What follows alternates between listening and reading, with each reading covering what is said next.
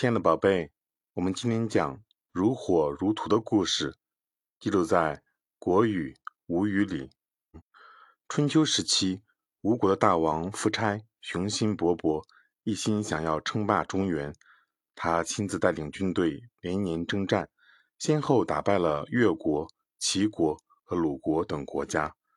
为了实现称霸中原的梦想，这一年他准备举全国之力去攻打晋国。当夫差带领军队到达晋国时，竟然得到消息，说越王勾践已经率军攻打到吴国的都城，还派重兵切断了吴国回国的道路。这个消息让夫差震惊万分，他连忙召集将领们商讨对策。将领们商量之后，对夫差建议说：“大王，如果此时回国，我们一定会损失惨重，腹背受敌。”但是要坚守阵地，打赢晋国，就能成就中原霸主的地位。到时候再收拾越王勾践，还不是手到擒来的小事吗？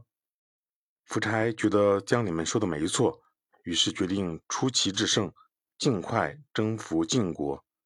当天晚上，夫差挑出了三万精兵强将，每一万人排成一个方阵，共排了三个方阵，每个方阵横竖都是一百人。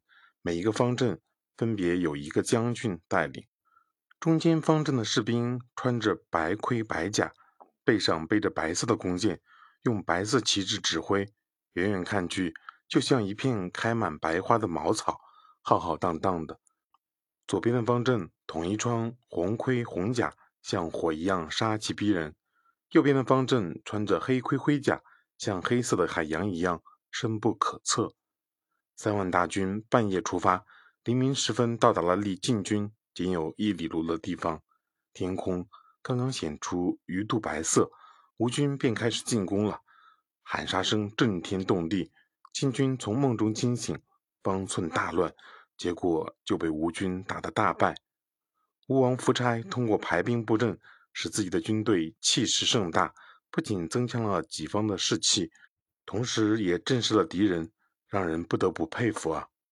后来“如火如荼”这个成语就流传了下来。通过这个故事，我们明白什么道理呢，宝贝？“如火如荼”就是指像火一样红，像荼那样白。荼呢是茅草的白花，用来比喻军容之盛。现在呢也多用来形容大规模的行动，气势旺盛，气氛热烈。吴王夫差兴师前往晋国，没想到黄雀在后，被越王勾践断了后路。吴军急中生智，背水一战，用惊人的战斗力大败晋军。这启示我们：如果将对方逼迫到无路可退的地步，却不能一举将其歼灭，就不要轻举妄动，否则对方往往会在求生欲望的支配下。爆发出惊人的战斗力。